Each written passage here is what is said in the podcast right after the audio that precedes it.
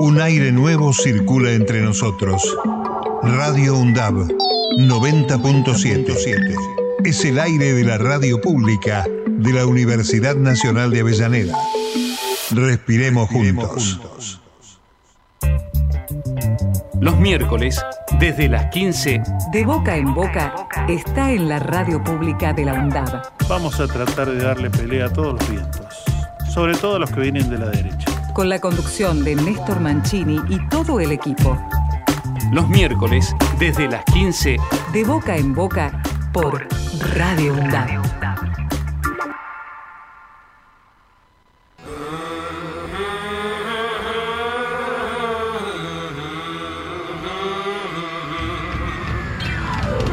De boca en boca, los miércoles, desde las 15, por Radio UNDAP. Con la conducción de Néstor Mancini, Víctor Savitoski, Marcos Bralo y el aporte de María Teresa Andrueto, nuestra reconocida escritora. De boca en boca.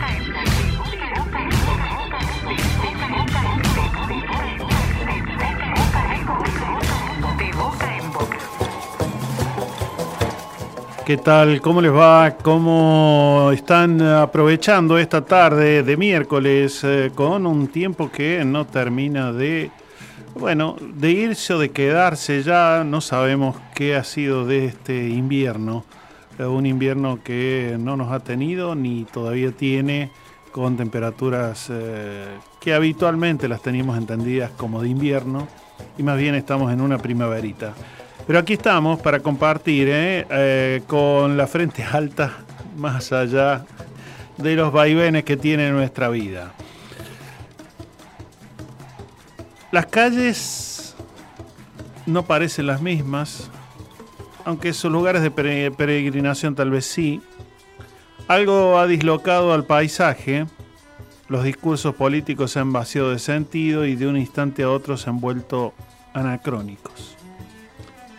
Y si la historia es una pesadilla de la que se quiere despertar, no lo puede hacer eh, solo.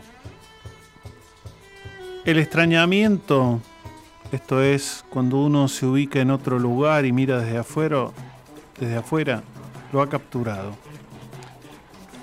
Lo ha capturado ese paisaje, a ese panorama, esas calles, esos lugares. Y no se reconoce en ningún espejo. Esto que pareciera estar ocurriendo, algunos dicen, no tanto. O dónde están todos aquellos con los que podría compartir una misma pesadilla, esto que pareciera nos está ocurriendo. Dice Jorge Aleman en la tecla ñ, ¿quién puede protegernos de la risa idiota del demonio que se festeja a sí mismo vociferando su estafa? Hasta las 17, esto es de boca en boca. La Fundación Sumapaz, colectivo de comunicación comunitaria, Saluda y felicita desde la www.contacto10.fm al equipo de trabajo de Boca en Boca. nos unimos en este momento con todos ustedes y esperamos que sean muchos los logros que sigan alcanzando por la construcción de un mundo más humano, justo y equitativo. Felicitaciones, y que, sigan, creciendo. Rol activo y presente del Estado. El Estado Nacional es el máximo responsable de asegurar la protección de los derechos humanos. Ni pensar entonces en un Estado ausente que deja hacer y no se mete en nada. Al contrario, necesitamos, demandamos un Estado activo. Esto es, que tenga en su agenda ciertos temas y que se ocupe de ellos poniendo atención en atenderlos.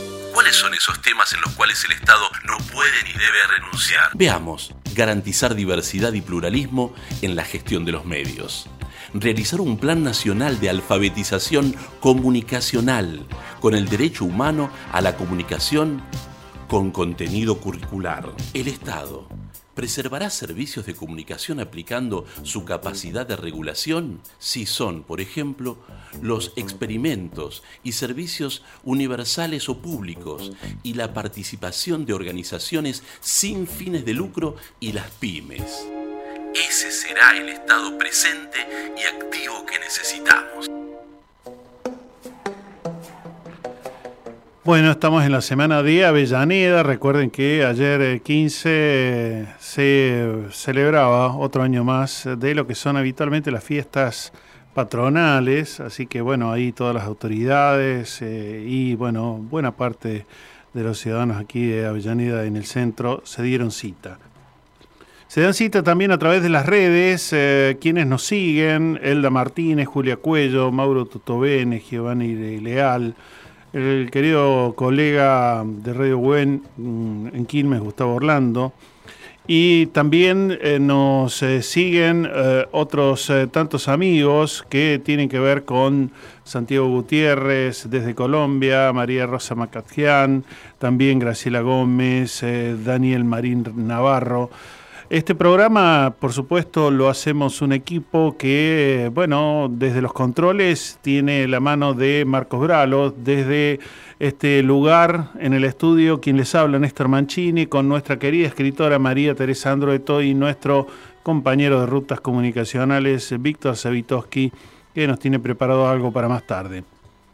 Nosotros eh, estamos en esta semana por supuesto, con eh, lo que ha ocurrido. Y lo que ha ocurrido es que hay que ponernos a analizar, revisar, eh, en todo caso, para entender mejor por qué de repente algo que no se pensaba ocurriera termina ocurriendo. Esto es eh, un candidato que reúna mayor cantidad de votos, incluso que aquellos que parecían iban a lograr una gran mayoría y terminaron fracasando.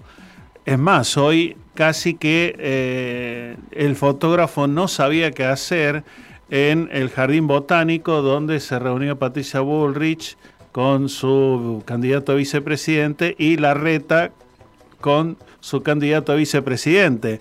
Mientras Bullrich miraba al foco de la cámara, Larreta miraba hacia un costado como diciendo yo no fui, yo no estoy o eh, sáquenme de aquí.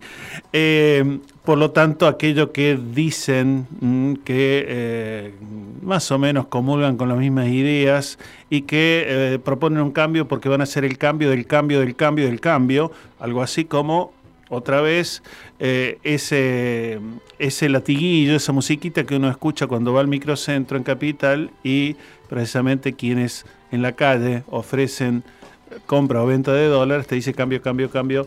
Bueno, eh, no parece que eso haya dado o haya, mm, por supuesto, eh, sido motivo para que la mayoría diriera. Cierto es que también eh, le ha costado, aunque algunos consideran también un milagro, que alguien que en este momento está como ministro de Economía, pero a la vez candidato a presidente, haya llegado con la cantidad de votos que llegó lo cual da cierta esperanza. Y lo otro que cuesta entenderlo es cómo repitiendo una, una suerte de 10 o 15 frases hechas, eh, incluso de lo que son modelos teóricos económicos que han fracasado en Europa y que sobre todo han fracasado desde también gobiernos de ultraderecha en Europa, se promuevan aquí y que sin embargo vale decir, y ahí está, no sé si la sorpresa, pero en todo caso lo que hay que analizar en profundidad,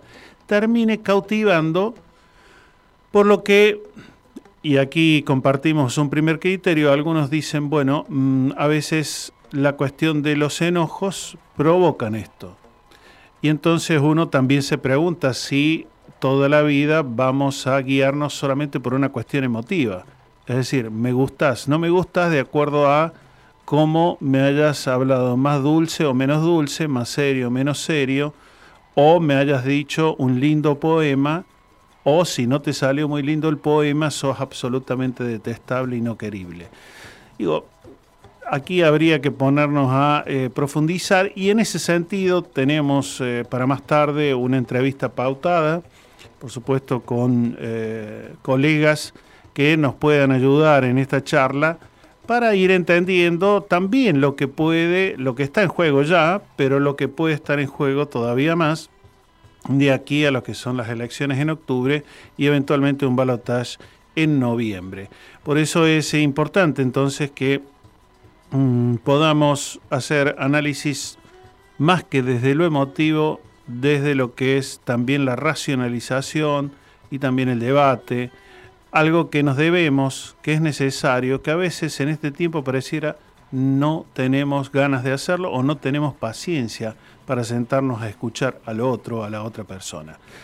Te cuento, mientras tanto, para cuando lleguemos a ese momento de charla con quien tenemos pautado una entrevista, que la Universidad Nacional de Avellaneda, bueno, ha lanzado un concurso literario para jóvenes. Las inscripciones se abrieron en estos días y hasta el 9 de octubre permanecen abiertas y se pueden inscribir jóvenes de entre 18 y 35 años con la sola condición de observar, bueno, las bases que están en el sitio de ediciones.undap.edu.ar. O sea que Marcos Bralo entras en esa, en esa franja etaria, entre 18 y 35. Ahí andamos entonces.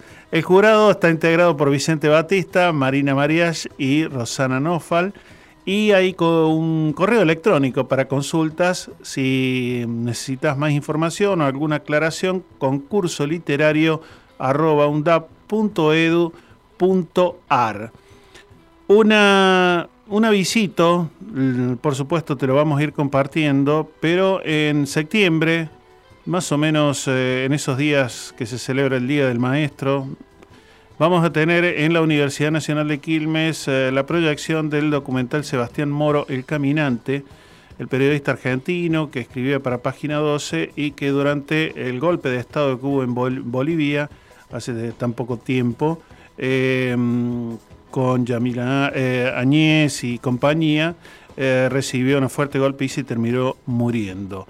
Sebastián Moro, el caminante, entonces, eh, ahí en esa semana del Día del Maestro, mm, se va a presentar con su directora, María Laura Gali, en la Universidad Nacional de Quilmes.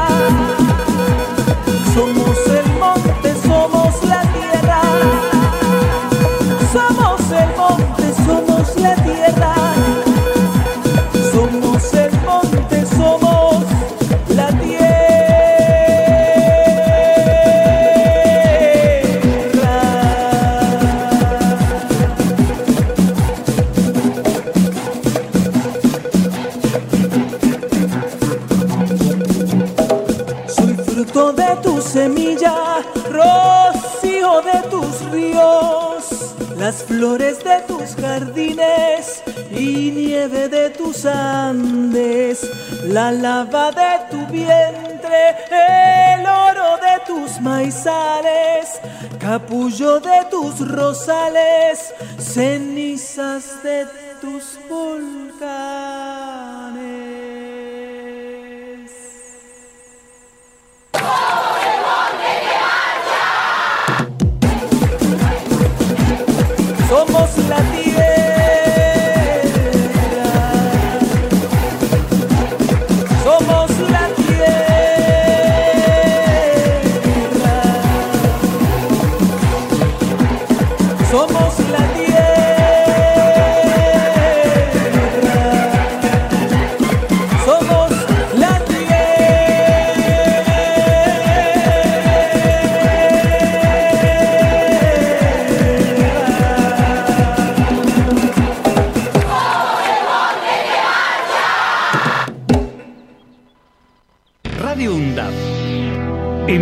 Universitaria. Multiplicando voces. Escuchadas. Radio UNDAP.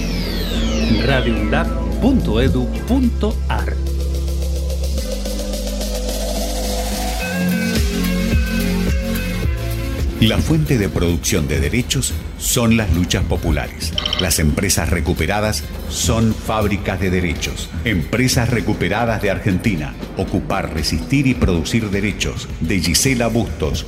Un documento histórico que analiza la experiencia de autogestión a la luz de las ciencias jurídicas y la práctica política. Empresas recuperadas de Argentina. De Gisela Bustos. Disponible en todas las librerías. Ediciones SICUS. Libros para una cultura de la integración. La Masa Blues. Una hora dedicada a la música negra con raíces en el blues. Todos los jueves de 12 a 14 horas. La Masa Blues. Una producción de Pablo Piñeiro.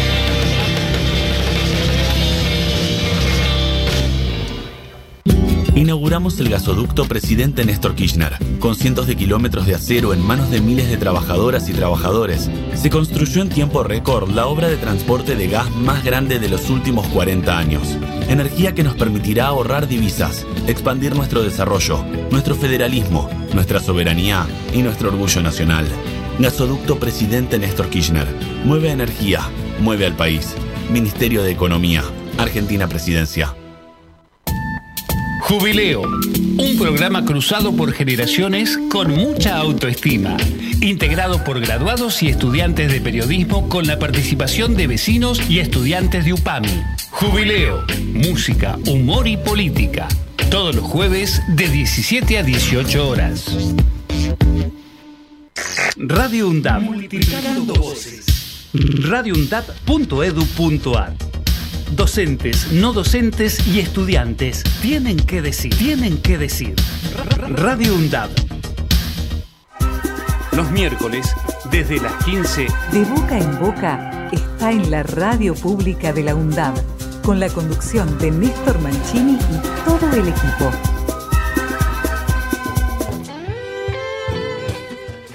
Once 56 69 7746 es el WhatsApp a través del cual nos podés enviar cualquier mensajito, consulta, idea aquí a nuestro programa de boca en boca 11 56 69 7746 repito 11 56 69 7746 no me sale tan bien como salía un, un, separador que teníamos hasta hace poco aquí en la tanda de la radio, pero ahí ya lo iremos repitiendo, nos saldrá mejor. Eh, lo, los números, hablando de dar datos, cifras y, y, numeritos de teléfono, en este caso los números, pero de votos que reunieron, por ejemplo, algunos eh, intendentes sobre todo, eh, marcan, por otra parte, que en algunos casos cuando más o menos la gente identifica que hay una buena gestión, ahí también llega una mayor cantidad de reconocimiento en estos momentos puntuales que uno tiene para, bueno, precisamente decir algo, ¿no? A través del voto. Es así que, por ejemplo, en, en, el territorio de la provincia de Buenos Aires, cinco intendentes superaron más de 60 puntos en lo que lograron en las votaciones. Bueno, aquí Avellaneda, vale decir, anduvo por el 50 o un poco más, eh, y en una enorme diferencia después junto por el cambio, ley en un tercer lugar.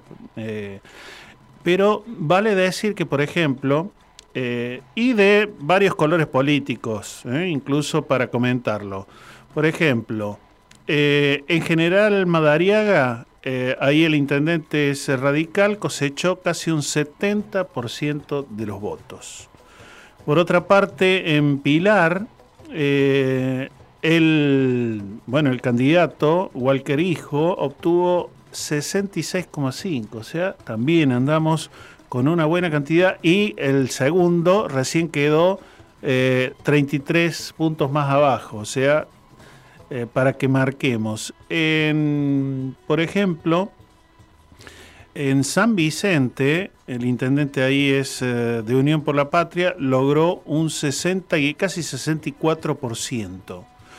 Eh, también los más votados en Monte Hermoso, con casi también un 64%, y en este caso también de Unión por la Patria, y otra vez un radical en el caso de eh, el radical de Ayacucho, eso no lo tenía justo bien a la vista, cosechó casi un 62%. Es decir, eh, no todo es tan eh, volátil en algunos casos como si lo percibimos a nivel nacional. De repente alguien que más bien fue creado y apareció a través de distintas pantallas de televisión y que no tiene equipos de trabajo, de repente allá por supuesto, un número de personas que hayan dicho, ah, bueno, vamos ahora por este porque de este otro eh, no le tengo mucha confianza, de este otro eh, tampoco le tengo mucha confianza, entonces voy a poner el voto en este. Una especie de tatetí. Yo digo a veces, no sé si ustedes han jugado al tatetí en algún momento, a veces más o menos la estrategia la acertás y te va bien, y en otros casos, eh, bueno, es muy azaroso. Y jugar con el azar en cuestiones tan eh, sustanciales como es la vida de un país y como es la vida misma de cada uno y cada uno de nosotros, de nosotras, eh, bueno, tiene ahí algunas cuestiones que hay que revisar. Así que mm, algunos de los datos que voy compartiendo con vos eh, para que más tarde tengamos esa entrevista. Por otro lado, aún con todos los problemas que podamos tener en la Argentina, la Nación va a financiar con 9 millones de dólares proyectos bonaerenses sobre temas estratégicos que tienen que ver con hábitat, que tienen que ver con agrobiotecnología, nanotecnología, con desarrollo sostenible, derechos humanos, salud. Y esto se va a financiar, por supuesto, a través del organismo de ciencia y tecnología que hay en el país. Por ejemplo, ustedes recuerdan que en los 90 eh, todavía vive, ¿no? Y anda de vez en cuando en, en los medios que son muy conservadores o de derecha, eh, siendo invitado Domingo Cablo, decía que a los científicos eh, valdría la pena que se vayan a lavar los platos. Sin embargo, los científicos son los que, descubren para crear una vacuna, los científicos son los que descubren otros tipos de energía, los científicos son, en la mayoría de los casos aquí en nuestro país, formados en las universidades públicas. Así que también ahí uno eh, encuentra la posibilidad de eh, poner un contrapeso a relatos que casi a los gritos se eh, dicen que, bueno, ¿por qué voy a estar entendiendo que el Estado tiene que ocuparse de la educación, sino que cada uno se arregle como pueda? O lo mismo con la salud. Entonces vale la pena que podamos detenernos y también meter en nuestra, mochila para estos análisis que tenemos que hacer, no solamente porque ahora estamos en épocas electorales. Yo diría que hay que hacerlo aún en otras épocas que no sean eh, pronto a elecciones, donde podamos tomar en, en la balanza y poner, bueno, a ver, esto está bien, esto está mal, y no quedarnos solamente con un par de gritos al voleo.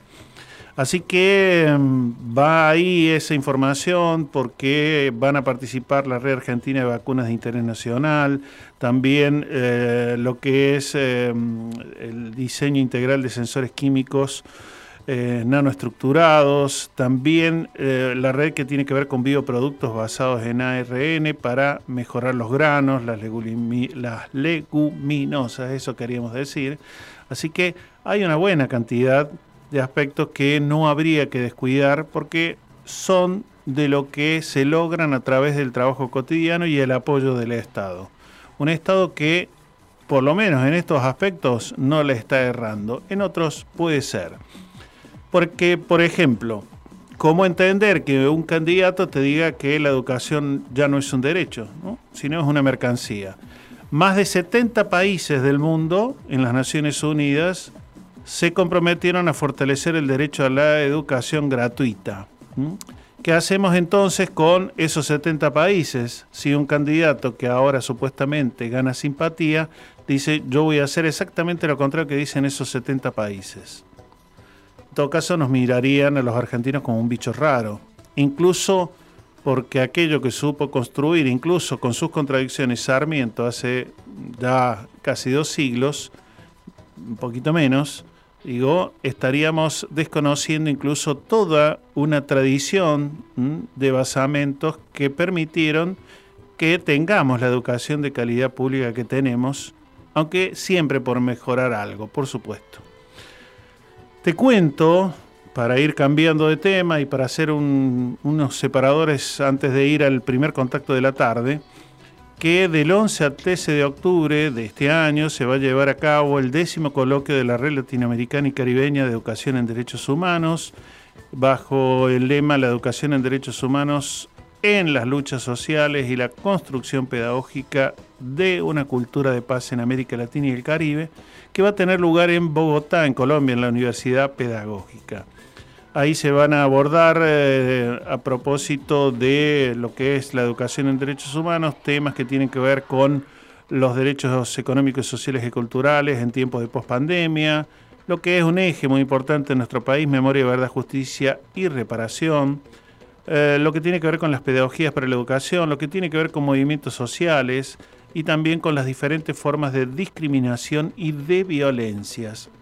Así que eh, del 11 al 13 de octubre estaremos compartiendo eh, mucho ahí con un montón de colegas en esta querida tierra que también está tratando de salir después de cinco o seis décadas de mucho maltrato eh, adelante con, bueno, finalmente un color político distinto, después vuelvo a decir de cinco o seis décadas, ¿no? Cuando a vos te pisotearon durante cinco o seis décadas, después el que venga, si por fin se elige alguien distinto, cuesta. Así que vamos a ir haciendo pausitas para ir a nuestra primera charla de la tarde. El elemento primordial del control social es la estrategia de la distracción que consiste en desviar la atención del público de los problemas importantes. Estrategias de manipulación mediática, Noam Chomsky. Ser libre no es solamente soltar las propias cadenas, sino vivir respetando y mejorando la libertad de los demás. Nelson Mandela.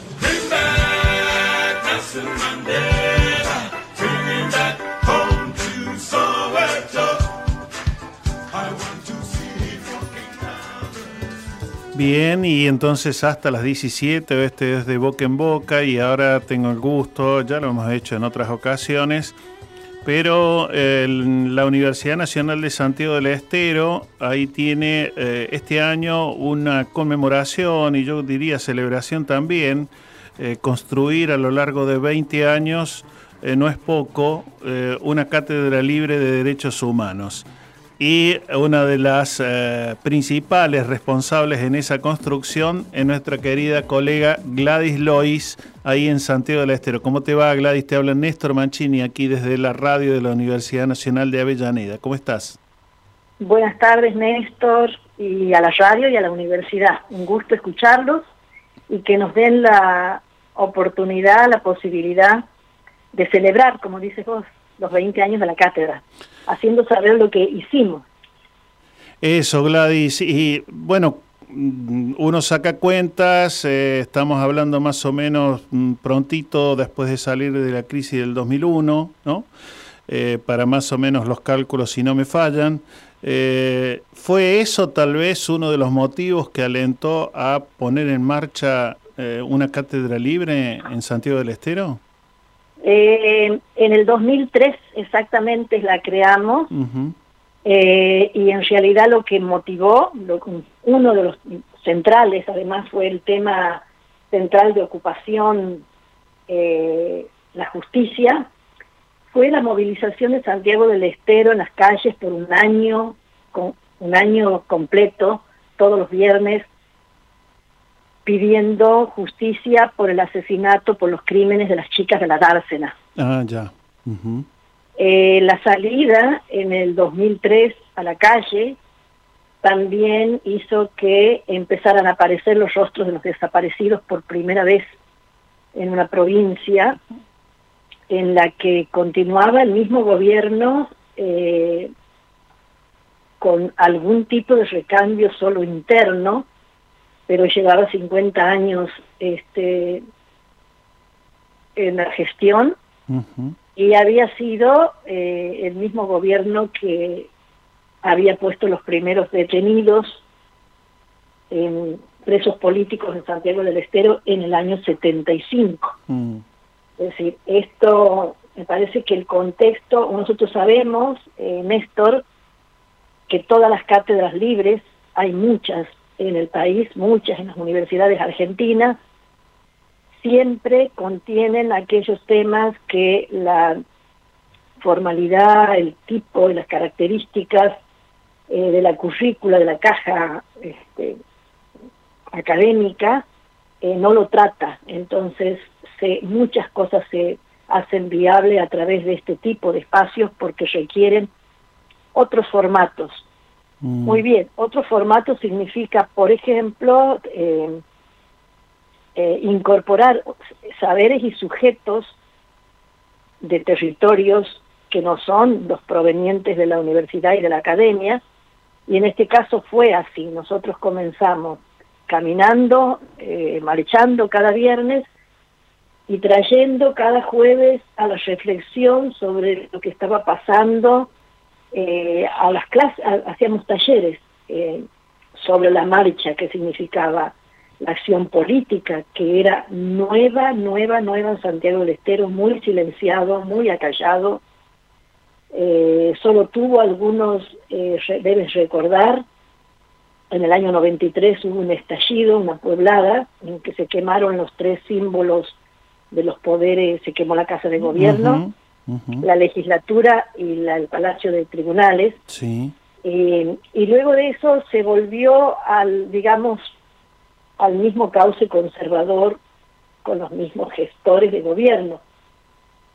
Bueno, acá eh, todo eso tiene que ver con una manera de, de gestionar lo público, y que se estalló en el 2003. La Cátedra Libre de Derechos Humanos, en una propuesta de colegas, muchos de los cuales ya no están por distintas razones.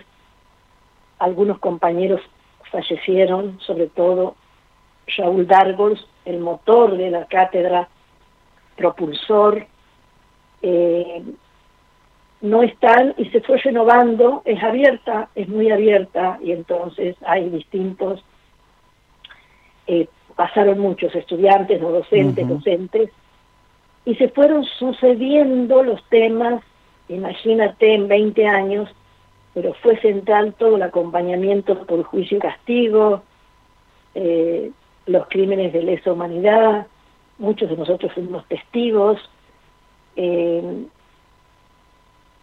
y en este último tiempo, en este último tiempo, logró lo que, habiendo sido muy periféricamente marginal, como ocurre con las cátedras libres, ¿no es cierto? Sí. Eh, que van eh, en paralelo trabajando y no impactan en la currícula central. En el 2008 nosotros logramos un seminario de derechos humanos para optativo para muchas carreras. Hoy se está reeditando en el segundo semestre de cada año lectivo y, también pone el eje en las problemáticas urgentes y emergentes. En mm. este momento estamos trabajando el extractivismo como un modelo del sistema capitalista y los efectos que produce. Eh, Gladys, eh, bueno, obviamente si se han logrado 20 años de vida es porque eh, fue aún desde este camino en paralelo, como bien decís vos, respecto de la malla curricular en cualquier carrera, fue logrando, fue asentándose y fue encontrando, calculo, porque uno no va a hacer una actividad si no tiene un público, digo, fue encontrando público que en, en todo caso adhirió a ese camino en paralelo que es la cátedra libre, pero sabiendo que también hace a su formación profesional. Sí, eh, eh, justamente, es decir, ha logrado efectos de largo plazo, ¿no? Eso es lo que ha logrado la cátedra. Principalmente ha democratizado el corpus académico. En general, las prácticas de la universidad porque se fue haciendo visible, se fue, fue modificando muchas formas de tramitar, de hacer el trámite, la gestión eh, para la actividad, por ejemplo, ¿no? Y luego de intersticial, porque fue un intersticio, como todo saber y hacer disruptivo, este, en ese desmontaje de algunas prácticas más conservadoras que conviven ¿no? con las emancipadoras dentro de, lo, de las universidades, del sistema educativo.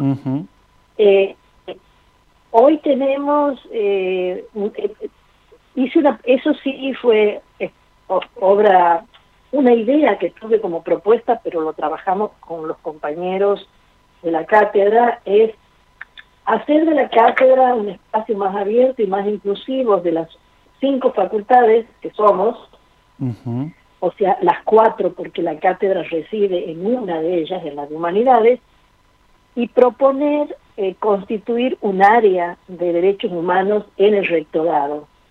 En el 2018 lo planteamos, en el 19 lo obtuvimos, este, no hubo ningún tipo de, de escollos, no hubo obturaciones de ningún tipo, al contrario, fue muy bienvenido y eso le dio una estructura más amplia, o sea, hay un comité ejecutivo en el que participan todas las facultades para delinear políticas y el eje está puesto en la formación. Entonces, la formación apuntó también por una, ya lo conoces, tenemos experiencia de trabajo juntos, en el ingreso universitario, que es cuando los aspirantes a carrera ingresan, llegan, con esa vocación, con ese deseo de ser parte de la comunidad universitaria y hacer una carrera de grado, entonces en ese mismo momento planteamos una cuestión fundamental que es a dónde llegan y por qué llegan y por qué se trata de un derecho y no de un mérito. Claro. Entonces desde el comienzo se plantea la historia del derecho de la educación superior mm. Eh, para que empiecen a transitar con algún andamiaje que les permita ubicarse como sujetos de derechos. Claro, y, ahí Gladys, en esta área que, que sí es mucho más joven, como bien recién comentabas vos, también ustedes se han hecho cargo de lo que, bueno, venimos trabajando la red de universidades públicas en derechos humanos en torno a esto que ustedes ya están haciendo, pero que ahora desde el año pasado tuvo el consenso de, los rectores de las casi 60 universidades de decir, bueno, sí estamos de acuerdo que se avance en la curricularización de los derechos humanos. Sí. Eh, yo de manera muy este, personal voy a decir que donde hay una necesidad hay un derecho. Mm. Entonces, eh, había necesidad de incorporar la perspectiva de derechos humanos en los contenidos de cualquier disciplina. ¿En qué sentido?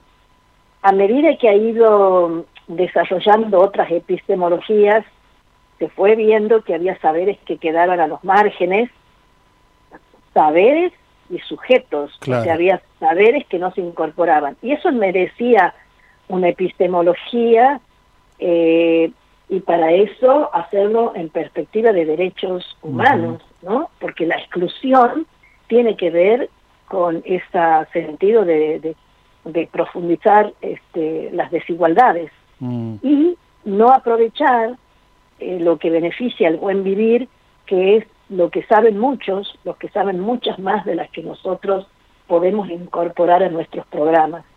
Eso no fue algo, eh, eso nació en la incipiente organización, este, empuje, propósito y sueño de 12 universidades que nos reunimos en el año 2015. Así es. Hacer formación de derechos humanos en la currícula. Y entonces ya todos los que nos reunimos en ese momento lo veníamos haciendo, porque era el 2015, Claro. la cátedra ya contaba con años de formar en derechos humanos. Lo que nosotros hicimos es extenderlo y luego este, seguir planteándolo para que lo institucionalice el fin. Claro. Eh, no bajó de arriba, este, todo lo que crece desde abajo es lo que hay que remarcar, ¿no? Fue un sentido, eh, deseo y militancia de profesores que se dedican a, hacer el, el horizonte más amplio. Tal cual. Eh, Gladys, eh, no, no puedo evitar preguntarte cómo, así como vos dijiste que se fue tomando nota de diversas problemáticas y mencionaste el extractivismo, entre otros, que mm, atravesamos, no solamente la Argentina, pero bueno, para no irme tan lejos, atravesamos periodos donde eh, viene un fuerte discurso que precisamente, mientras vos decías, donde hay una necesidad y un derecho, ¿no? Eh, aparecen incluso eh, siendo cooptadas ciertas palabras que en todo caso estaban muy en, nuestros ámbitos, digamos, y en nuestro modo de construir un modo de pensar la sociedad inclusivo, más solidario, más interdependiente. Ahora nosotros tenemos palabras que se utilizan mucho en este en estos días, libertad, ¿no? Eh, otra vez la palabra, aunque no digan, pero los derechos son un curro.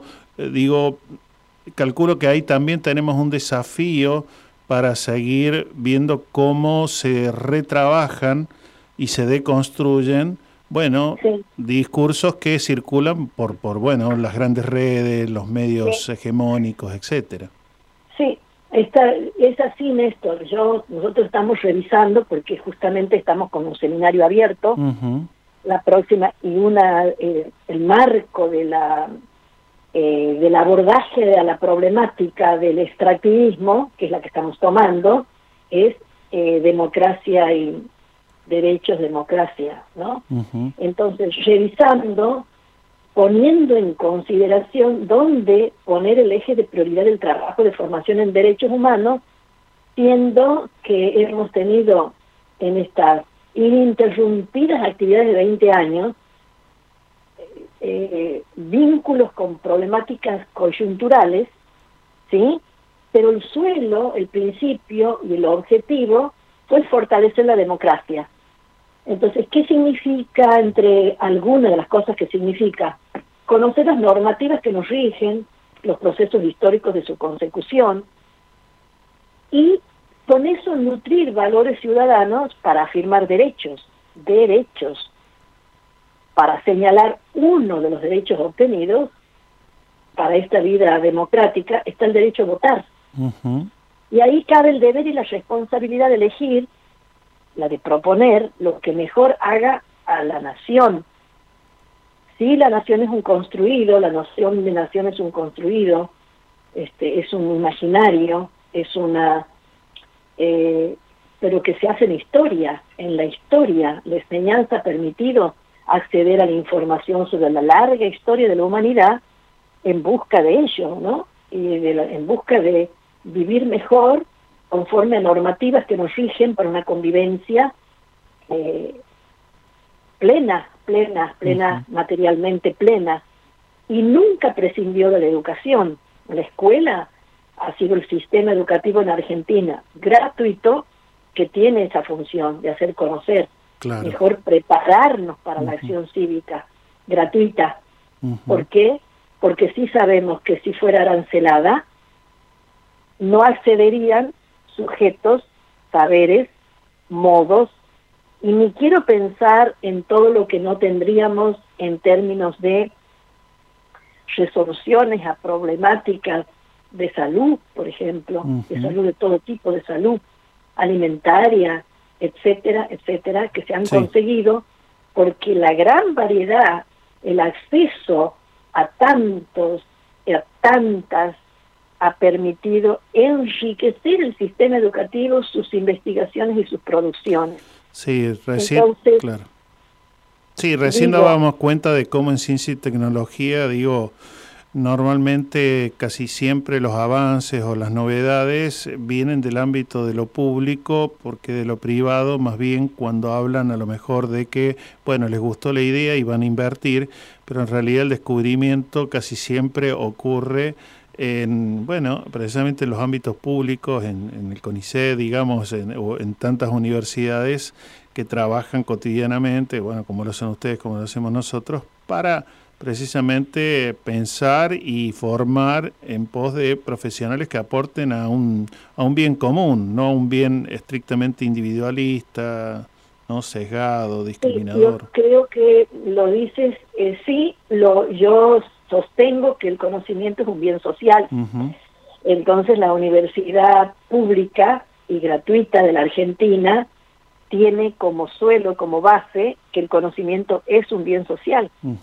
este, esa es la meta, ese es el norte, y por eso las obtenciones, eh, las que va teniendo, ¿no? Lo que desconcierta es que en esta, eh, yo creería, me atrevo a decir, que nosotros como país, como Argentina, tiene una sólida cultura política y que la ha conseguido en estos 40 años, con mucho debate, con mucha producción este, de categorías, de programas, se ha este, dedicado a democratizar las instituciones después del último golpe de Estado que trajo el genocidio. Claro.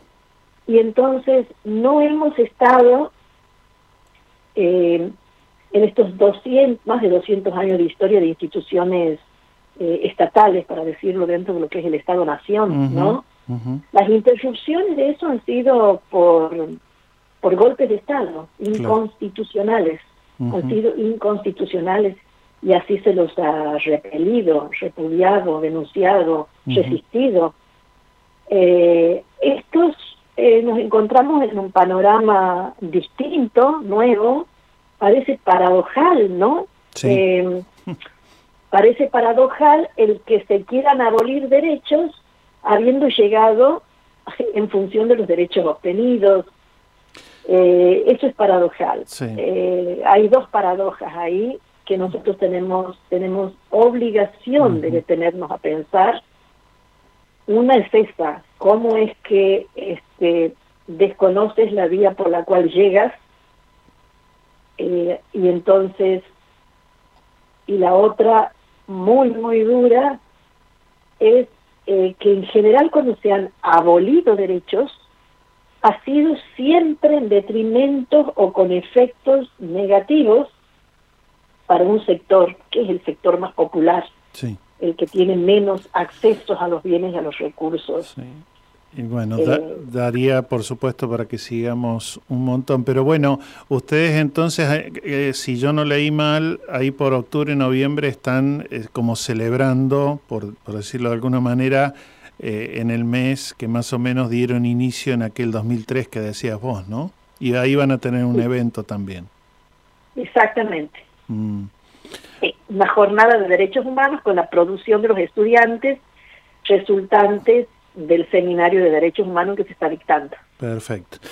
Bueno, Gladys, volveremos entonces oportunamente y, volveremos a retomar parte de esto que vos nos comentas y, y, sobre todo con esto último, las paradojas, para ver cómo podemos encontrar algún alguna iluminación a partir de los saberes académicos y en todo caso también los saberes populares eh, en todo esto que tenemos como desafío.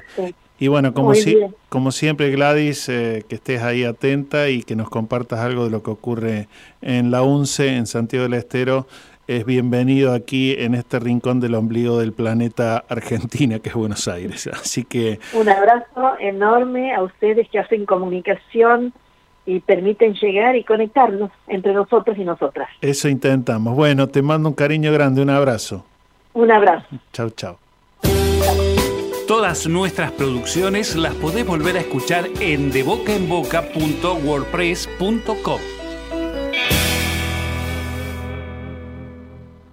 Está listo el mate para charlar, ya llegaron los bizcochos. En el patio se prendieron un fogón. Este asado será tu bienvenida. Hasta el perro te espera en el portón. Están haciendo unos ravioles por si sos vegetariano. Las abuelas ya trajeron el totín. Nunca es tarde para llegar temprano. Todo listo, solo está faltando vos. Solo vos, solo vos, solo está faltando vos. Solo vos, solo vos y el sonido de tu voz. La parentela te junto, las historias y las fotos. Tantas cosas que dejaron tus papás.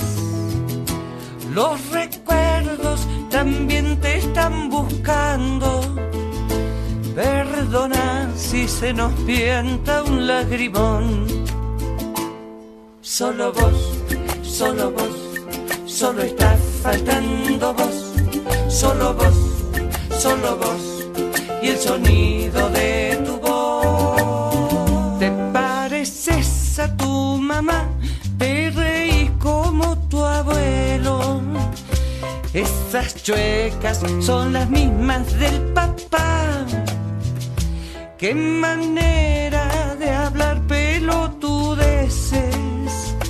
Llegar así serás como sos vos. Solo vos, solo vos, solo estás faltando vos. Solo vos, solo vos, y el sonido de tu voz. Solo vos, solo vos, solo estás faltando vos. Solo vos solo vos y el sonido de tu voz.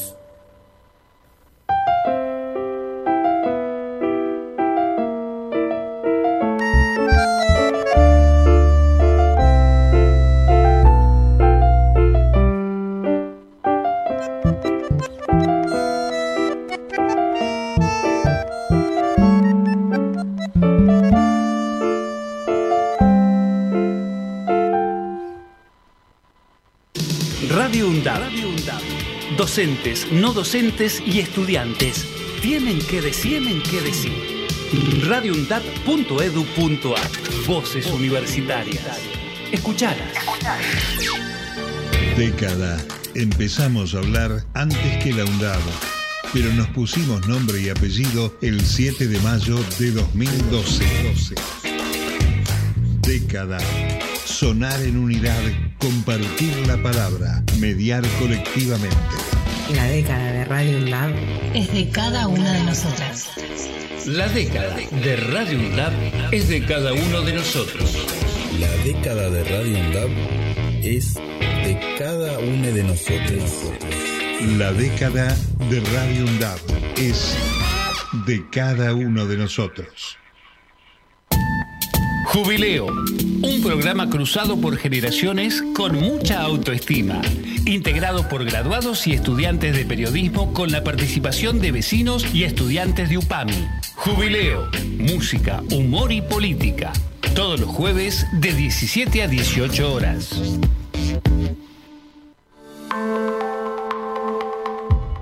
Yo olvido dictaduras. Tú olvidas la represión. Él olvida desapariciones en democracia. Nosotros tenemos, tenemos memoria. memoria. Buscamos la verdad y exigimos justicia. Es un mensaje de la Red Interuniversitaria de Derechos Humanos. Diálogo Internacional, el programa conducido por Atilio Borón, una producción de Radio UNDAP y Somos Radio AM530. Diálogo Internacional, con la participación especial de la periodista Telma Luzani, junto a un equipo integrado por Paula Klachko, Federico Montero y Marcelo Rodríguez. Sábados de 18 a 20 horas. Repetición los martes a las 18. Diálogo Internacional. Aruna.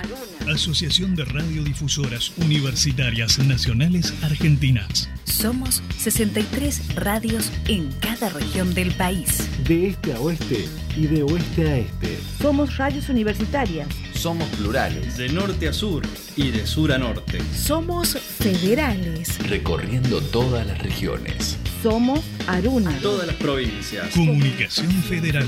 Desde nuestras universidades. Somos Aruna. Asociación de Radiodifusoras Universitarias Nacionales Argentinas.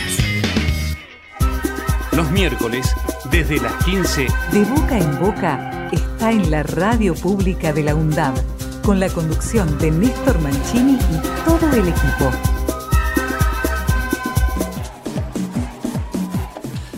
Te cuento que en el 11 56 69 7746 eh, nos podés enviar tu saludito, tu mensaje.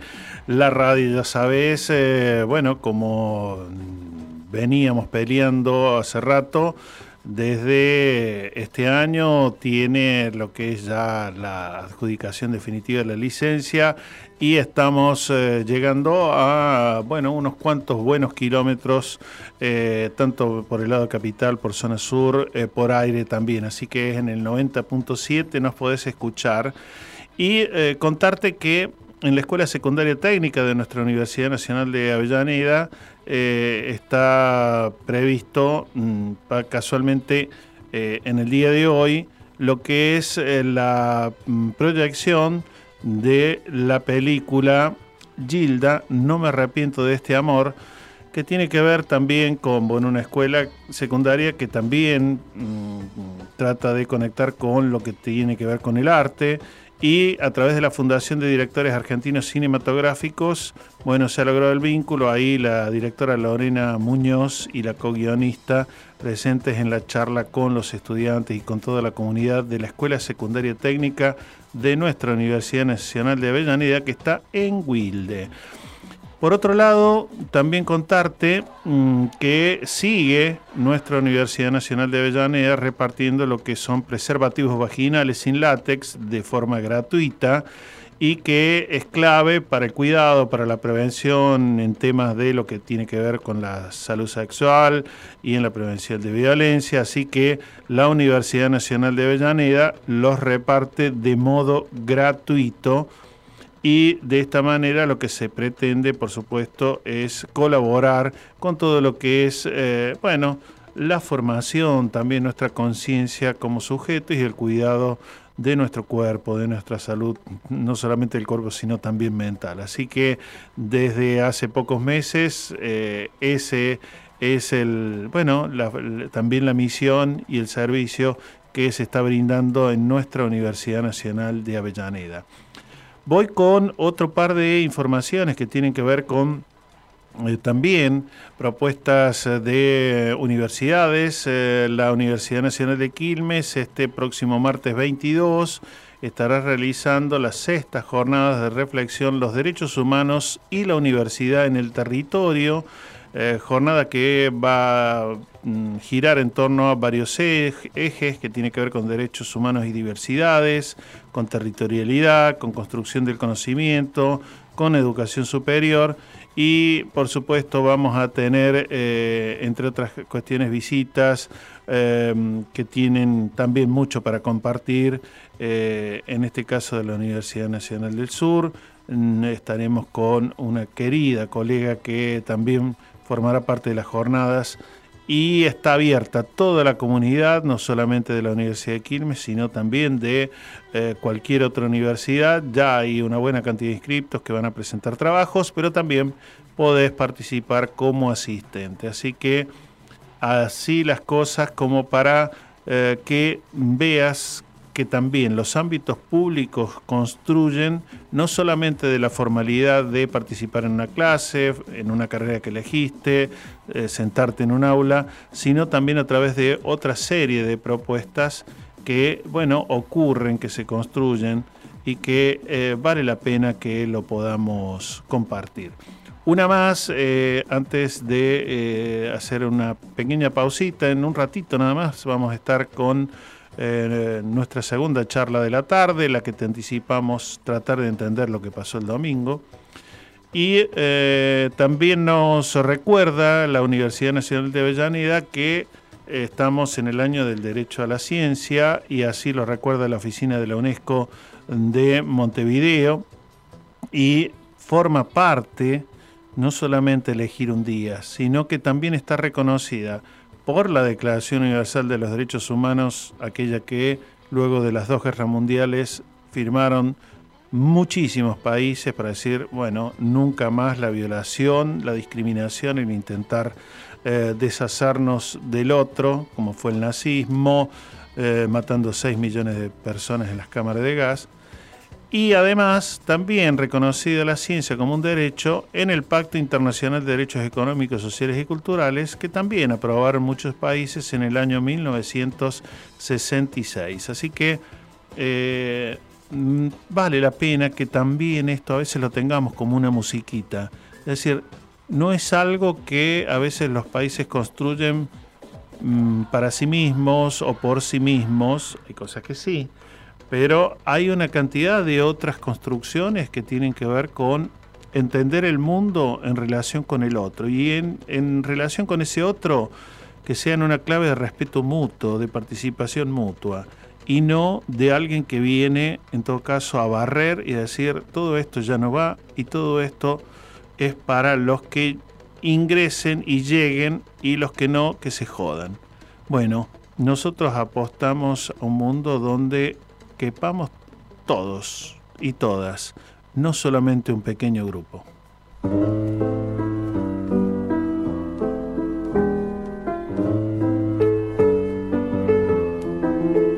Los argentinos somos vivos porque somos mucho más violas que los demás.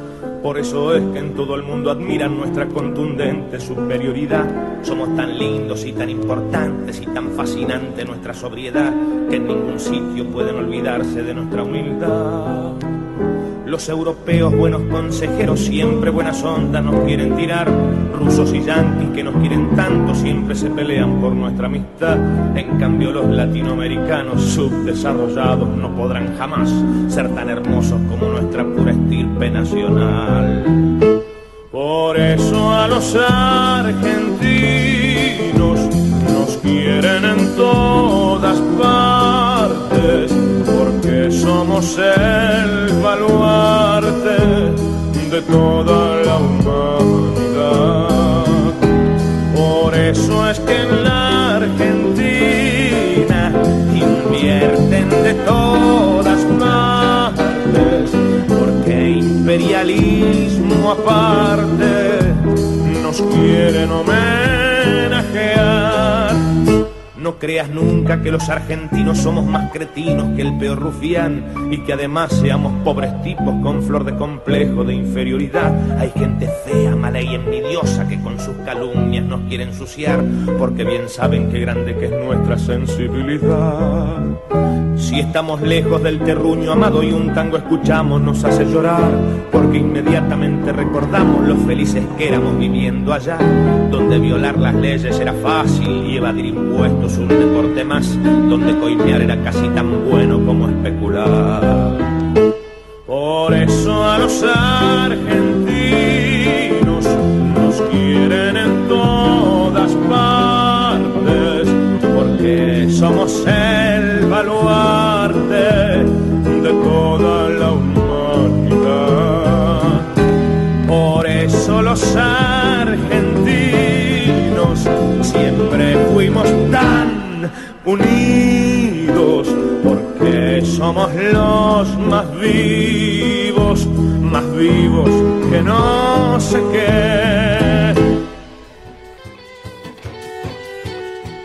Bueno, eso eh, también parte de lo que el negro fontó, ¿eh? que alguna vez nos dejó también un saludito para nuestro programa de radio, pero vendrá en otro momento. Contarte que ahí recién acabamos de hacer con el, el, vínculo y ya en unos minutos vamos a tener nuestra segunda charla de la tarde. Pero hoy preguntaba en una clase, ¿y mañana qué día es? Y mañana es jueves. ¿Y mañana qué día es? Mañana es 17. ¿Y mañana qué día es? Ah, un tal San Martín. Bueno, sobre San Martín nos cuenta, nos relata y nos da otra mirada nuestra querida María Teresa Andrueto. María Teresa Andrueto está en De Boca en Boca. Las historias cotidianas cobran vuelo en Gente conmigo. La columna de María Teresa Andrueto. La puedes escuchar los miércoles desde las 15 por Radio UNDAP. Mi madre tenía un pecho blanco y un pecho negro. Al despertar tomaba el pecho blanco en su mano y acercándolo a mis labios decía, bebe, hijo mío. Y yo bebía una leche blanca, espesa, dulcísima. Luego apretaba entre sus dedos el pezón negro y colocándolo en mi boca repetía, bebe, hijo mío. Y yo bebía una leche oscura, infinitamente agria. Mi madre tenía un pecho blanco y un pecho negro. Son algunas líneas de un poema de Horacio Castillo. Y hablando de líneas, una línea biográfica sobre San Martín, una línea corrida de la historia oficial, dice que era hijo de Diego de Alvear, el primero de los Alvear en llegar a estas tierras, hijo de él con una joven india llamada Rosa Guarú, que servía en la casa de Juan de San Martín, quien era responsable de la sede Yapeyú del virreinato, una casa en la que se alojó a Alvear, quien servía al virrey Cisneros y estaba haciendo relevamientos en la zona del litoral. Rosa quedó embarazada de Alvear, paternidad inconfesable por ese tiempo, porque no era de caballeros relacionarse con una mujer de nivel social inferior. De modo que lo crían, con permanente asistencia económica de Alvear, los San Martín. Matrimonio ya mayor, con hijos grandes, lo crían como si fuera hijo propio, le dan apellido, con la asistencia y la verdadera crianza de Rosa, la madre, como criada y ama de leche del niño. Cuando José tiene tres años, la familia se traslada a Buenos Aires sin Rosa y poco más tarde se embarcan hacia España. Ahí él adquiere una sólida formación que incluye latín, francés, castellano, esgrima, además de la preparación militar. A los 11 ingresa en el Regimiento de Infantería de Murcia. Participa en diversos combates en España y el norte de África. Su actuación le vale rápidos ascensos. Al promediar los 30 ya es teniente coronel. A pesar de la lejanía, no pierde rastro de los acontecimientos americanos y cuando se entera de los sucesos de mayo de 1810, pide el retiro del ejército español, toma contacto con círculos independentistas, pasa por Londres, ingresa en logias revolucionarias y en marzo de 1812 llega a Buenos Aires. Logra que se le respete su grado militar y que se le encomiende la creación de un regimiento, los granaderos a caballo, para custodiar las costas del Paraná. Las sucesivas victorias militares alimentaron el prestigio necesario para los preparativos del cruce de los Andes y su ambicioso plan libertador. Sabemos de la liberación de Chile y de la independencia del Perú, pero también abolió la esclavitud y los servicios personales, confiscó tierras, fundó bibliotecas, amplió la base de sus ejércitos con indígenas y gauchos, entre otras muchas medidas que hoy llamaríamos inclusivas, hasta que, resistiéndose a entrar en luchas internas, se retiró de la política, se fue a Francia con su hija todavía pequeña y vivió los 20 años de vida que le quedaban en Boulogne-sur-Mer hasta su muerte el 17 de agosto de 1850. Pero volviendo un poco atrás, cuando regresó a Buenos Aires a comienzos de 1812 con el plan libertador en su cabeza, era un secreto a voces su verdadero origen. Fue introducido en la sociedad porteña por Carlos María de Alvear, hijo de Diego, es decir, su medio hermano. Era alto, de tez oscura, algo indiado, y no encajaba con la fisonomía de sus padres bajos, de cutis blanco, que habían sido rubios. Su futura suegra, la madre de Remeditos, lo llamaba soldado plebeyo y otros le decían el cholo de misiones.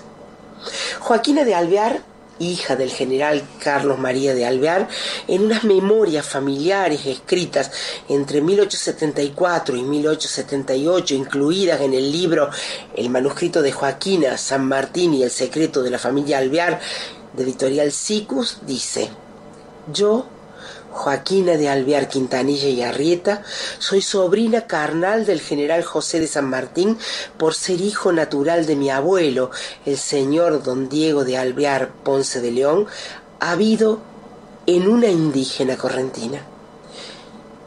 ¿Y qué pasó con Rosa? Cuando los portugueses arrasaron Yapeyú, como tantos otros, se refugió en tierras brasileñas. Cuando regresó se estableció en un rancho en Aguapé, un pueblo que ya no existe, tuvo otros hijos. Las escasas referencias sobre su vida llegaron por tradición oral de hijos a nietos.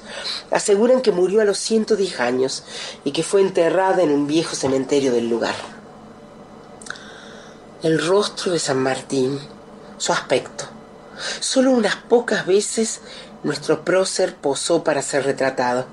El primer retrato del natural es el que le hizo en Chile el peruano José Gil de Castro. Es el San Martín de gran nariz, pelo abundante y mechón sobre la frente, con el sable corvo bajo el brazo. No es la imagen favorita del público, pero se ejecutó ante el modelo y es expresión verdadera de su figura. Luego el pintor hizo copias, unas ocho dicen, donde fue estilizando la imagen, y así el prócer se fue volviendo más blanco, más rubio, con nariz más chica, más europeo. En esas reproducciones y en muchos otros retratos, el rostro es cada vez más redondo, la piel cada vez más blanca, el pelo castaño con reflejos dorados, la nariz, que era grande, cada vez más chica, porque era costumbre de la época hermosear al retratado, entendiendo por hermosear también europeizarlo. Los únicos retratos verdaderamente directos son los dos daguerrotipos tomados cuando él era ya un anciano. Lo estampado en la placa de Daguerre no es un dibujo, es una imagen tomada cuando el libertador tenía 70 años y estaba ciego. Y ahí se lo puede ver como un paisano mestizo, con el pelo ya blanco y la tez mate. Mucho se ha citado en estos días la proclama sanmartiniana, donde advertía si no tenemos dinero, carne y un pedazo de tabaco no nos han de faltar. Cuando se acaben los vestuarios, nos vestiremos con las valletitas que nos trabajan nuestras mujeres, y si no, andaremos en pelota como nuestros paisanos los indios. Seamos libres y lo demás no importa nada. La muerte es mejor que ser esclavos de los maturrangos. Me quedo pensando en la palabra paisano, en su sonido vecino a la palabra hermano. Me pregunto si habrá dicho nuestros paisanos o si la historia, como los retratistas, también habrá querido hermosear la frase. ¿Quién sabe? Tal vez pudo haber dicho, y si no, andaremos en pelota como nuestros hermanos, los indios. Y habría sido, por supuesto, la pura verdad.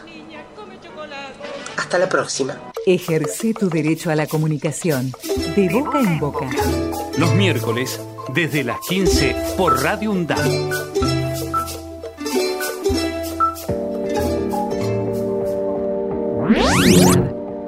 Universitario que inspira. inspira. radioundado.edu.ar Voces críticas para construir futuro.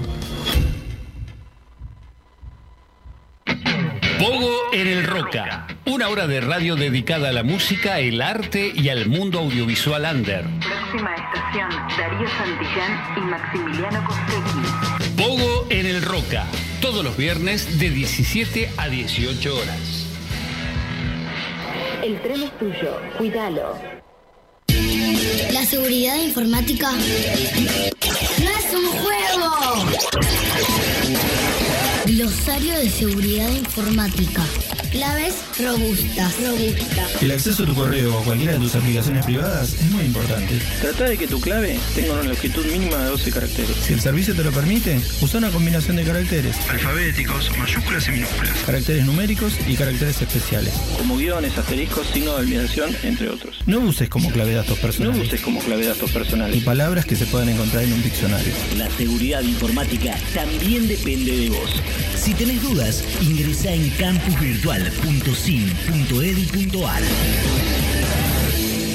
Es un mensaje del Consejo Interuniversitario Nacional.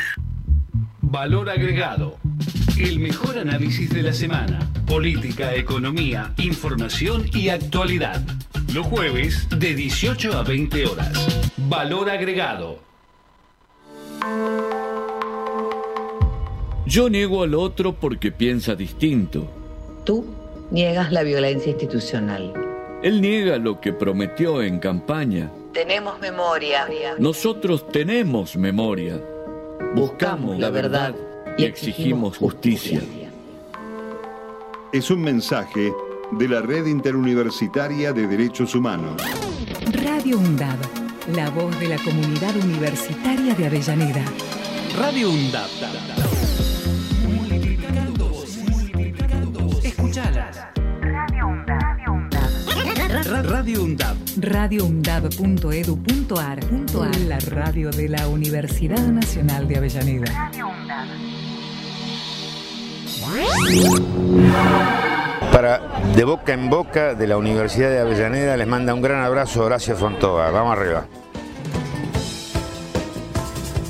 Y también vamos para arriba con lo que mm, dice, afirma y mm, nos comunica la Asociación Mundial para las Comunicaciones Cristianas, la UAC, que para conmemorar lo que tiene que ver con la cumbre de los Objetivos de Desarrollo mm, Sostenible, eh, hay bueno, una serie de informes, algunos incluso ya hemos dado cuenta, como por ejemplo la cumbre que ha tenido Colombia y Brasil, ahí Petro y Lula hace muy poco tiempo, de la cual recibimos un informe, pero lo que se llama los objetivos de desarrollo sostenible tienen que ver con varias áreas, por supuesto tienen que ver con medio ambiente, con salud, con educación, con eliminar eh, todo lo posible la pobreza, en fin, una cantidad de enunciados mm, que eh, tiene que eh, ver con un compromiso que no solamente está en manos de los estados, o digámoslo de otra manera, de los estados en tanto y en cuanto un estado está conformado, por supuesto, por los representantes que, por ejemplo, elegimos a través de elecciones, pero también por cada uno o cada una de nosotros, de nosotras, que estamos en la sociedad, es decir, no vivimos en, en una burbuja, o algunos tal vez sí, pero eh, lo que intentamos es precisamente que eso aportar algo, un granito, como solemos decir. Por eso la pobreza, el cambio climático, la migración son algunos de los desafíos más urgentes de la actualidad, menciona el informe que nos da a conocer la UAC y que, bueno, habla en este momento de una población muy grande que todavía atraviesa muchos problemas, más de 8.100 millones de habitantes en varios puntos del planeta. Así que ahí también algo que necesitamos eh, revalorizar en tanto compromiso, en tanto desafío, antes que enojarnos puramente por si lo cumple o no lo cumple tanto un candidato o el otro. Como siempre, queremos recordarte que en el 11 56 69 7746 nos podés escribir, nos podés enviar un WhatsApp, eh, hacelo, toma nota, es el de nuestra radio, Radio UNDAP, y es, por supuesto, en este rato el que tenemos de boca en boca. Como nos interesa y nos lo hacen llegar puntillosamente y, a horario, diríamos, eh, la agencia de noticias Pelota de Trapo, te comparto una, si no dos, de las eh, noticias, de las eh, informaciones que nos acercan cada semana. La Fundación Pelota de Trapo, acordate, la fundó Alberto Morlachetti. Él ya no está entre nosotros, o sí, porque sigue un grupo de gente amorosa, hermosa. y entre otras eh, actividades de atención a lo que es la infancia y la adolescencia, también tiene una agencia de noticias y ahí, por ejemplo, da cuenta en, lo que nos llegó en estos días el tema de Morena y la deuda de, histórica de un Estado roto. Eh, a, lo que eran poquitos días antes de que llegaran eh, este domingo pasado las pasos, bueno, lo que ocurrió que ya sabes vos, el robo violento, lo que produjo la descompensación y finalmente el fallecimiento eh, de Morena y un Estado mm, que, mm, digamos, está desafiado y continuamente, por supuesto, eh, urgido de dar respuestas. Un Estado que mm, después lo podemos subdividir si querés, el Estado Nacional, el Estado Provincial o el Estadio Municipal o en el caso de la Ciudad Autónoma de Buenos Aires o en este caso que ocurrió en Lanús. ¿no? Entonces eh, hay un combo de lo que te decíamos recién, los desafíos de, eh, sostenibles en, el mundo que hay que trabajar. El tema de la pobreza, el tema de lo que tiene que ver también con la violencia, en donde la policía, nos dicen los compañeros, las compañeras de pelota de trapo, la agencia de noticias, es también algo que está sin mayor mejora ni resolución desde hace varias décadas. Uno podría decir lo que ya arrastramos de los tiempos de la dictadura y que lo que no ha logrado en buena parte todavía modificarse en estos 40 años de democracia. Así que mm, ahí las cosas tenemos ese desafío. Y por el otro, también recoger lo que titulan como infame empeño de militarizar la infancia, eh, lo que está haciendo actualmente el candidato a vicepresidente que perdieron este domingo en las internas, Gerardo Morales, en Jujuy, eh, de la mano también de un discurso que en la televisión, en las radios, va por un lado y aquí va por el otro, ¿no? Porque se está tratando de llevar a chicos muy chicos, 7, 8, 9 años, a instancias de formación premilitares eh, como si estuviéramos en guerra. Bueno, Aquí las cosas eh, lo que termina generando es que se los, eh, por supuesto, se los aleje de otras instancias de crecimiento y desarrollo que tendrían que estar más en lo lúdico, por supuesto, en aulas donde se accede a un conocimiento mucho más vasto que ponerles un uniforme tan pequeños como son e impulsarlos a que se adhieran a un eh, imaginario que en líneas generales todavía prevalece en la fuerza de seguridad, que es más bien reprimir antes que prevenir. Así que mm, ahí algo de lo que ponen en alerta eh, nuestros compañeros y compañeras de la agencia de noticias Pelota de Trapo. Un saludo especial a todos los oyentes del programa de Boca en Boca. Mi nombre es Dani Rocío Salamanca Serrano, soy colombiana, comunicadora social con énfasis comunitario. Actualmente trabajo y hago parte del equipo de comunicadores de Comunicarte, también de, Colombia, donde trabajamos con diferentes comunidades indígenas, afrodescendientes, eh, todo el tema de la comunicación alternativa. Lo mejor que ha hecho la derecha en todas sus manifestaciones a lo largo de la historia política argentina unitarios, conservadores, gorilas, liberales, neoliberales, ha sido deshistoriar, quitarle páginas al libro de historia. Por eso la frase que él citaba de Walsh, la derecha nos quiere hacer creer que esto comienza cada vez que ellos llegan y en realidad hay larguísimas historias que nos confirman a nosotros como los hacedores de muchísimos logros políticos y económicos mucho antes de que ellos lleguen. Pero nosotros necesitamos poner la verdad de pie, lo que pasó hace cinco minutos o hace cinco mil millones de años.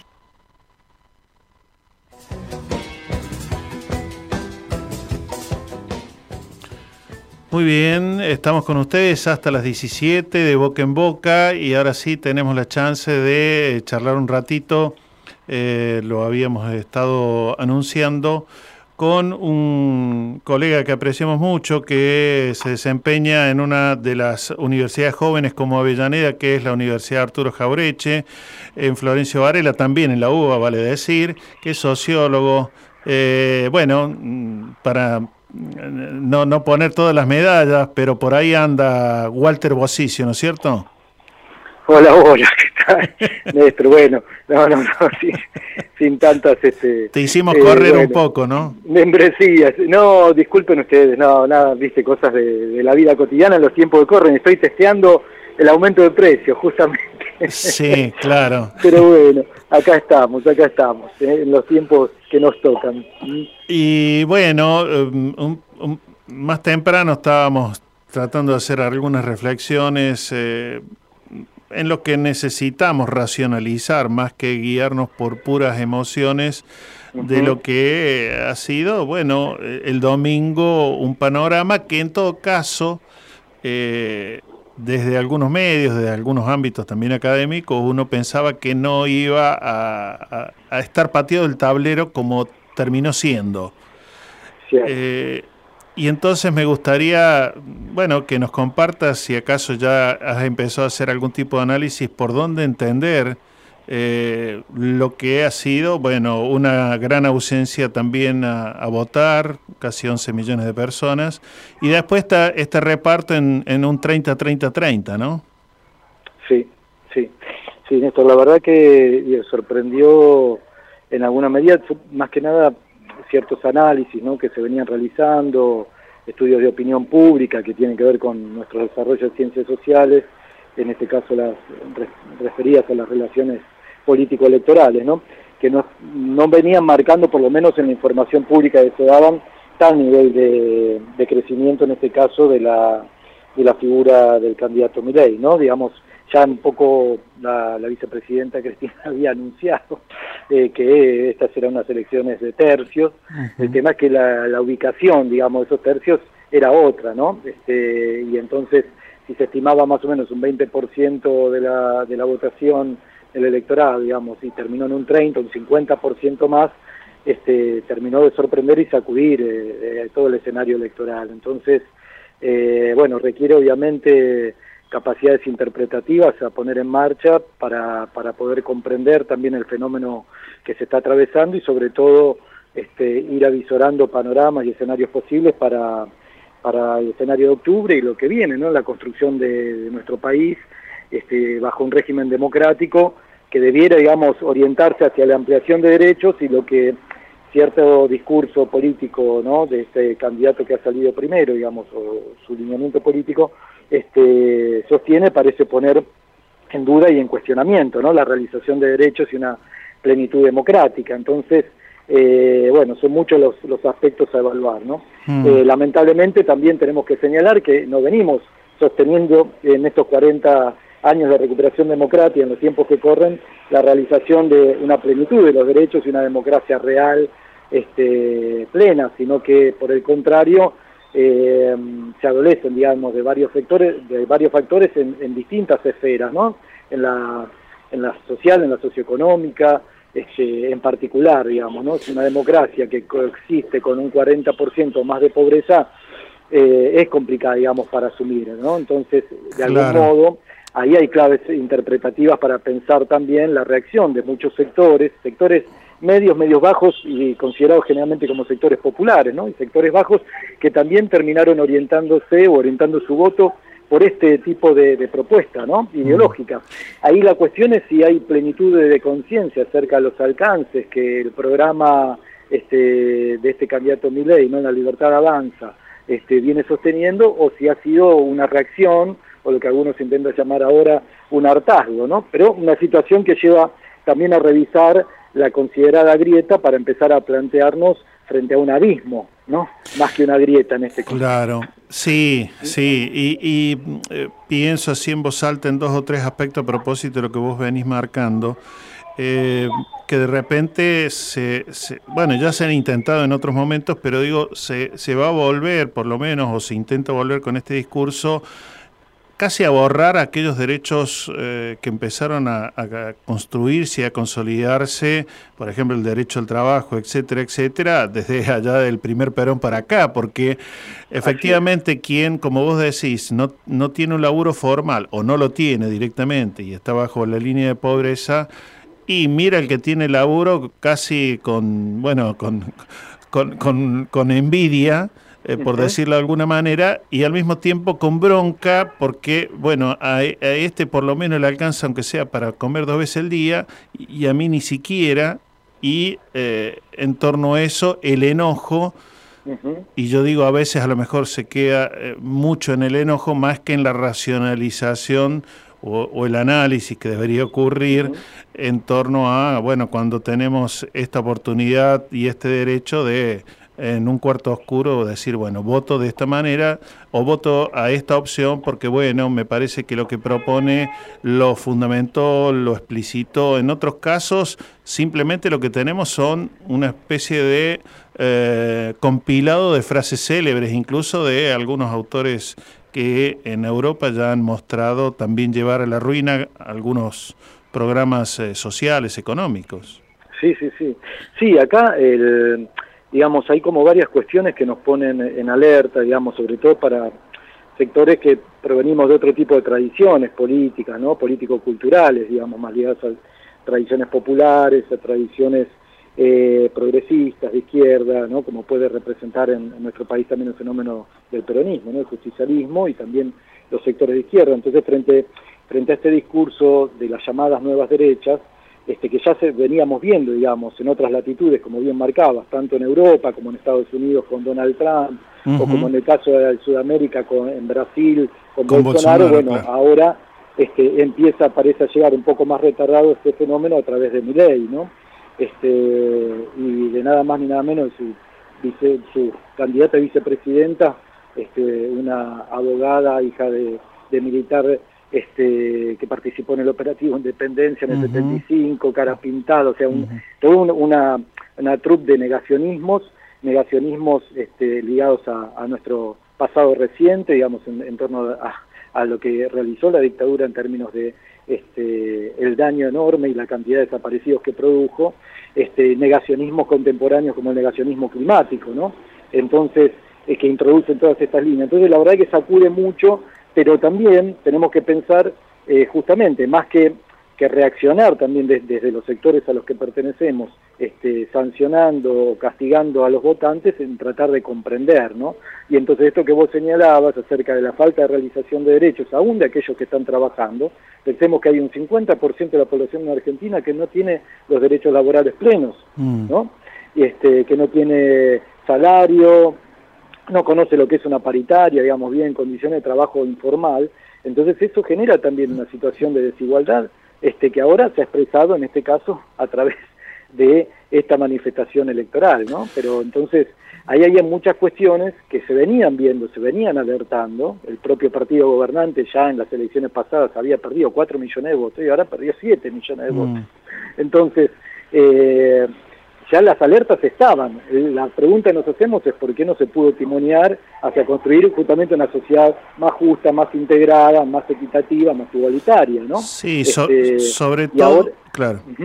No, digo, sobre todo porque, bueno, ya uno, digamos, más o menos tiene claro que del otro lado, en todo caso, el, la escoba, la guadaña o el, el instrumento que querramos utilizar como metáfora va a ser todavía mayor pero que en estas transiciones entre momento de la acción de paso y las que van a ser las generales en octubre, digamos, prevalece, o por lo menos es la sensación o lo que estoy viendo en estos días, mucho lo emotivo y sobre eso se sigue caminando. Bueno, yo la verdad que de todas maneras, por esto mismo que vos decís, si ya hubo una alerta y no, no se corrigió un poco el timón, eh, decir, bueno, vamos a probar con este otro. El tema es eh, ahí eh, charlando con claro, no solamente el costo-beneficio, sino charlando con algunos colegas, ¿por qué seguir charlando del que está en la vereda enfrente cuando lo mejor hay que revisar de entre casa, digamos, para que no le des más agenda al, que está en la vereda enfrente, sino revisar en, en entre casa qué es lo que necesitamos mejorar, un poco lo que vos decías. Se perdieron cuatro millones de votos, ahora se perdieron siete. Bueno, hay algo que seguramente ahí no se decidió a tiempo, o no se quiso decidir, o no se tuvo digamos, una planificación cierta para reducir estos, mm, bueno, estos momentos. Sí, sí, sí, no son, está claro que no son escenarios sencillo, la complejidad, mm. digamos, en el caso de quienes tienen este, la responsabilidad de gestionar ¿no? este, el aparato estatal, las decisiones de política de políticas públicas, en el caso particular las políticas económicas, ¿no? que son las que más aparentemente están surgiendo como motivaciones para la orientación de este tipo de elección, que si, si sumamos, digamos, los dos partidos este, opositores suman un 60%, ¿no? Porque estamos hablando de un 30% más un 27%, casi un 60%. Entonces, algo se viene diciendo en relación a la cuestión de inseguridad económica y inseguridad de la vida este, que también sobre todo se sufre en algunos territorios, como pueden ser los del conurbano, los grandes conurbanos ¿no? de, las grandes urbes. Y eso lamentablemente no ha podido ser abordado de un modo más integral ¿no? y haber tenido una respuesta más eficaz. Y frente a la necesidad y frente a la urgencia, eh, lamentablemente, digamos, esto no es una situación nueva, la humanidad tiende a reaccionar muchas veces adoptando pensamientos mágicos, ¿no? De fácil resolución. Claro. Este, porque lo que hay es desesperación, ¿no? Mm. Entonces, desesperación, enojo, hartazgo, no son las mejores emocionalidades para orientar, ¿no? Este, una, una decisión que pueda prever eh, instancias futuras, porque cuando la vida se juega en el día a día, no se puede mirar en el más allá, ¿no? Este, en la vida cotidiana, digo. Entonces, para pensar en, en esta decisión de gran parte de la ciudadanía, bueno, tenemos que, que, reflexionar también de modo crítico, ¿no? Y, pensar rápidamente cómo pasar, digamos, a la concreción de esto que la sociedad viene marcando, que falta, ¿no? Cómo tratar de realizar esos derechos. Este, porque también, digamos, ha habido un triunfo ideológico, este, cultural, que se da más allá, digamos, de esta gestión de gobierno, ¿no? Digamos, el, modelo cultural neoliberal, del neoliberalismo individualista, este, ha calado hondo en la sociedad eh, occidental sobre todo. Y en la nuestra estamos viendo que también, ¿no? porque la salida se piensa, el significante libertad no es tomado como parte de una libertad colectiva, sino como una libertad individual para hacer lo que quiero, lo que tengo ganas, y del otro, bueno, el otro que cada uno se la rebusque. Si es necesario que venda un órgano para sobrevivir, es un problema del otro, no es mi problema. Entonces ahí ya hay un triunfo político y mm. cultural muy fuerte, mm. ¿no? Este, que en este caso lo encarna este personaje que lo potencia, ¿no? Lo lleva a un grado de exponencia que nos sorprende, ¿no? Este, por lo absurdo pareciera. Pero ese absurdo tiene una base de condiciones simbólicas y también materiales, lamentablemente, que lo habilitan a ser tomado como tal. Entonces, muchas de las escenas posteriores, en el día lunes y martes, así entrevistas que se hacían, lo veían en medios televisivos, ¿no? En Plaza Constitución, por ejemplo, a gente, eh, tanto jóvenes como no tan jóvenes, porque el voto ha sido bastante intergeneracional, ¿no? O sea, ha habido muchos jóvenes que votaron a mi ley, pero también hay gente de 40 años, de 50, ¿no? Y, y entonces decían, pero usted no teme que se pierdan derechos, ¿sí? Y dice, pero como el de la salud, pero dice, pero si yo voy al hospital y tengo que esperar dos o tres horas, tampoco tengo mi derecho garantizado, ¿no? Mm. Entonces ahí también hay una serie de claves para pensar. ¿sí? Lo extraño, digamos, este que también es que en este paquete, digamos, que está abriendo ahora mi ley, este, ataca todas las políticas públicas, ¿no? En general, digamos, más de, contención e integración, porque ataca también, por ejemplo, la educación, ataca la salud y ataca la educación. Ahí la verdad es que se abre una incógnita acerca de cómo va a ser recepcionada, digamos, esta propuesta, ¿no? Porque hay una propuesta mayoritaria con la urgencia económica, que tiene una respuesta simplificadora, ¿no? Dolarización, ¿no? Este, ahora, ¿qué pasa con las otras aristas, no? Por eso en estos días se, se está explayando, está pasando por todos los canales que le dieron este, que, que figuraron como el verdadero partido político, porque él se, se muestra como un partidario, pero el partido político de él han sido los medios de comunicación hegemónicos, ¿no? Claro, claro. Este, entonces, digamos, no es que, que, es un caído del catre, sino que tiene un sostén que hasta los partidos tradicionales no han tenido, ¿no? Este, es una presencia mediática continua. Y ahora está haciendo estas devoluciones, ¿no? Por estos canales centrales, por ejemplo.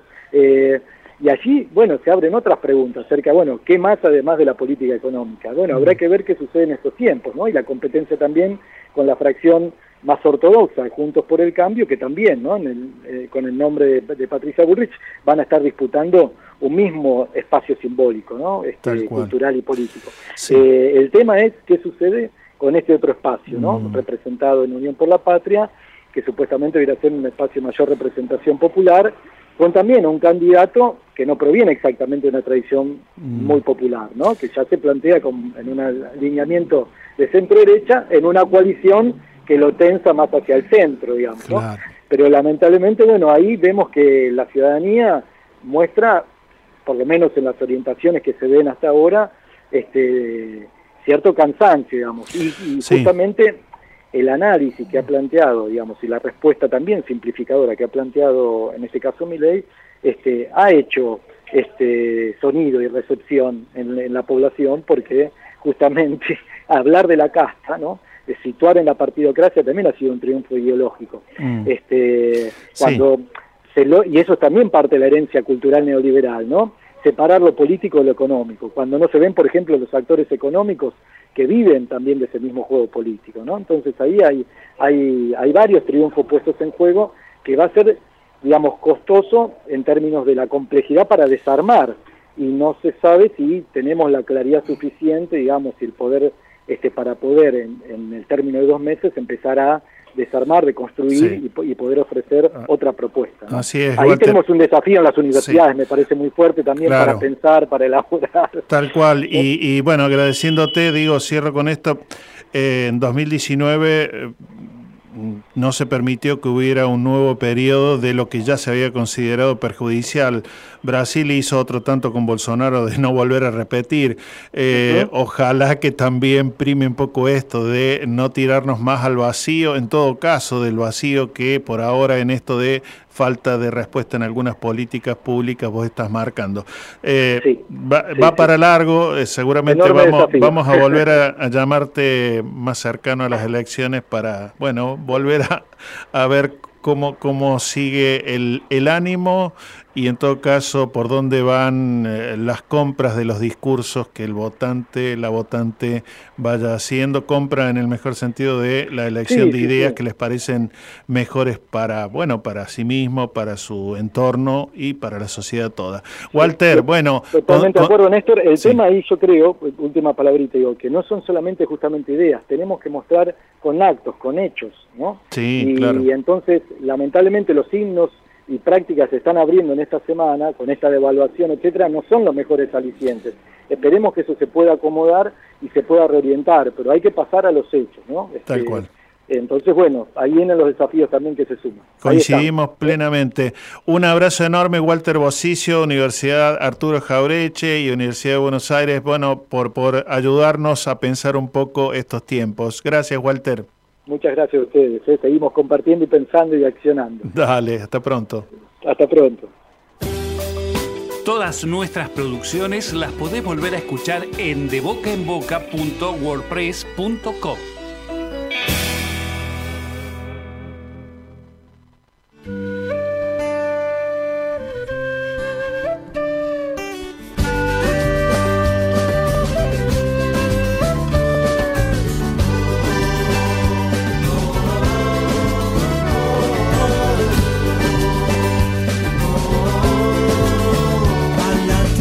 te acostumbras, a la rutina te acostumbras, a la pobreza te acostumbras, a la derrota también te acostumbras.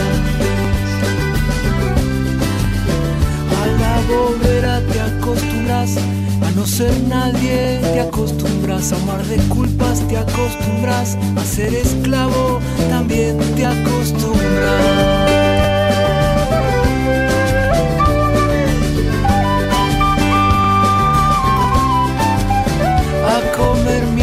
Te acostumbras, a la hamburguesa te acostumbras, al sexo frío te acostumbras, al maltrato también te acostumbras. A la violencia te acostumbras, al noticiero te acostumbras, a la careta te acostumbras, a la mentira también te acostumbras. Pero diciembre existió en un rinconcito del alma buena y como octubre mi amor. Esas son cosas que vuelven, que vuelven y ya.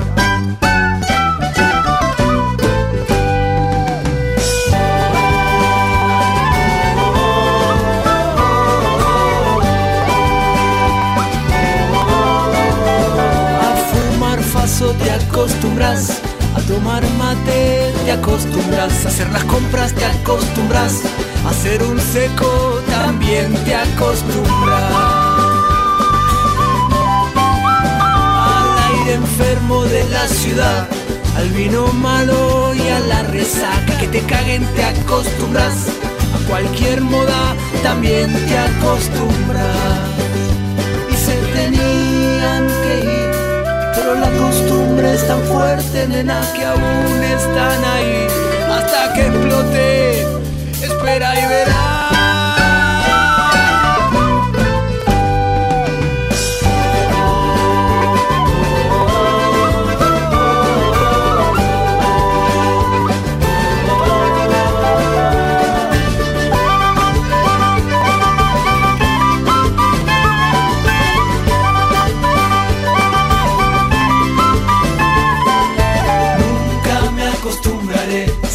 Buscando basura en la puerta de mi casa. Nunca me acostumbraré. A tu carita de hambre pidiéndome algo para comer. Nunca me acostumbraré. A tu barrio de lujo enfrente de la villa. Nunca me acostumbraré.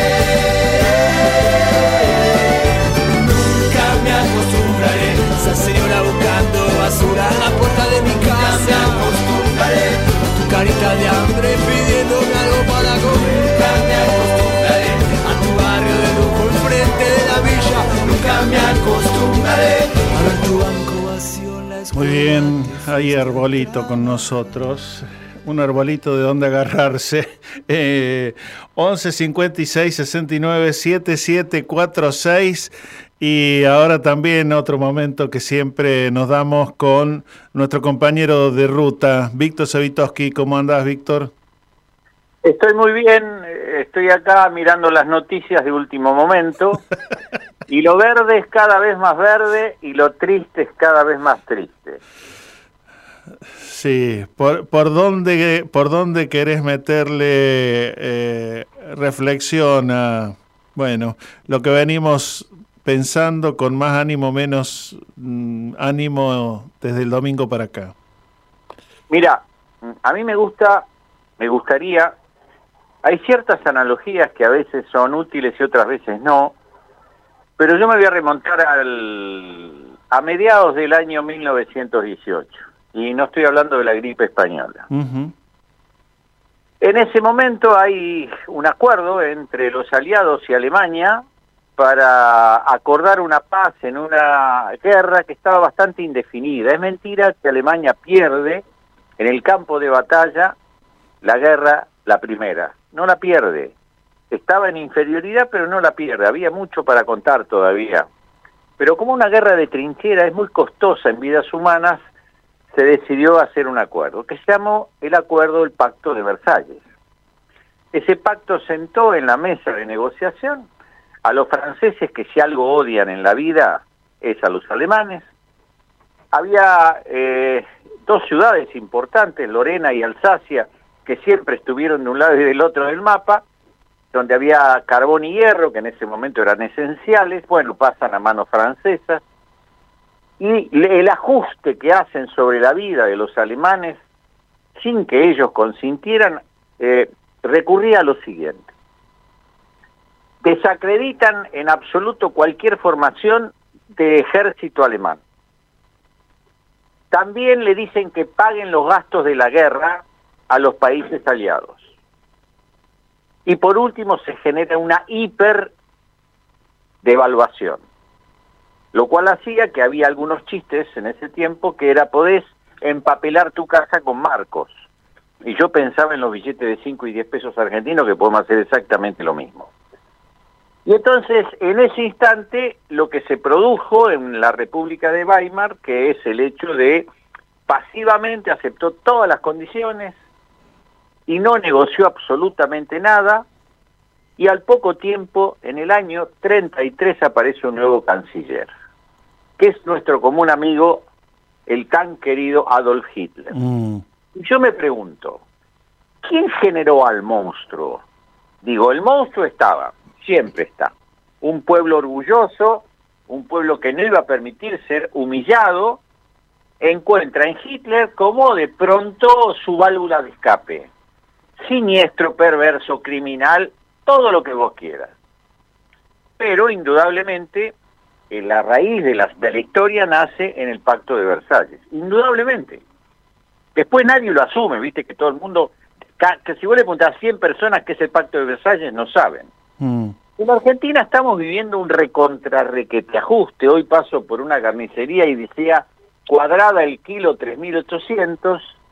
Descubro que me está diciendo Berkovich, el dólar vale 7.90, 7.85 y ese fenomenal ajuste hizo a través de estos últimos ocho años, voy a ser lo más honesto que pueda, fue generando un monstruo, al huevo de la serpiente. Y acá lo tenés.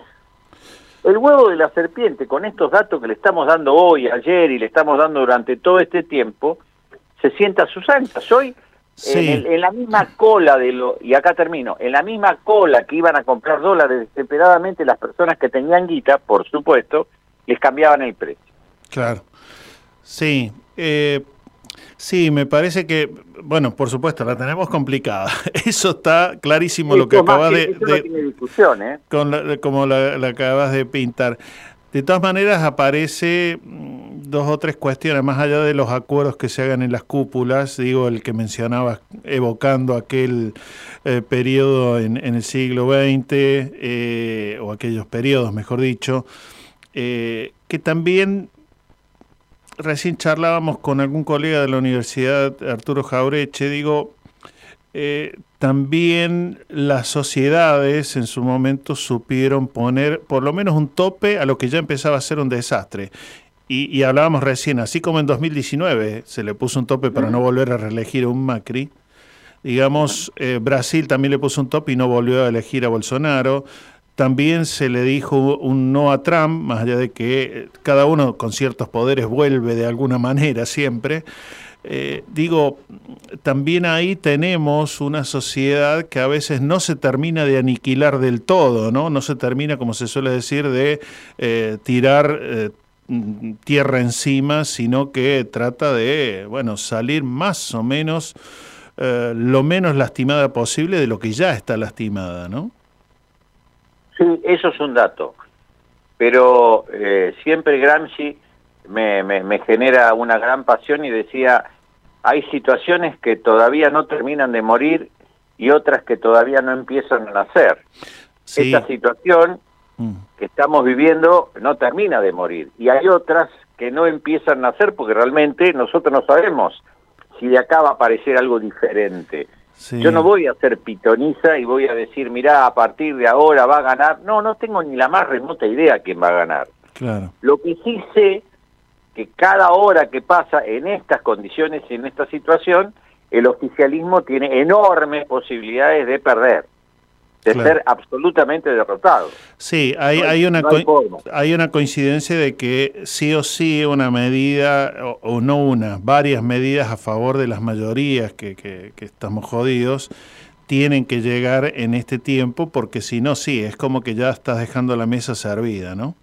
Sí. Eh, Sí, es, es, como un, es como una mesa a, a, pedir de boca o a pedir de mi ley sería la, la otra. Sí, Pero, no, no, digas a pedir de boca porque recién me estaba haciendo chistes que de eso que suele hacer el operador.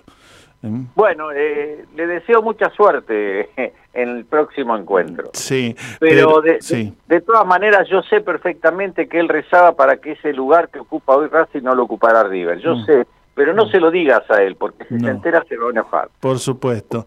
eh, pero, pero, bueno, sí. Eh, volviendo volviendo sí. y un detallecito más que me parece esencial en estos poquitos minutos que nos quedan, que creo que es como para detenerse. Mira, eh, ayer proyectamos una película excepcional que es A Puertas Cerradas, uh -huh. sobre la crisis de Grecia de 2015 con un ministro de Economía, Yunis Varoufakis, así se dice, este, que pelea con la troika a morir para ver si no, no dejan por un instante de ahorcar a su pueblo, ¿no? Eh, y, y, es profundamente derrotado de tal así de que Grecia vende hasta las islas, para ponerte un ejemplo. Y ahí aparece el debate posterior y donde todo el mundo habla de una situación inesperada, dolorosa, crítica, amargante.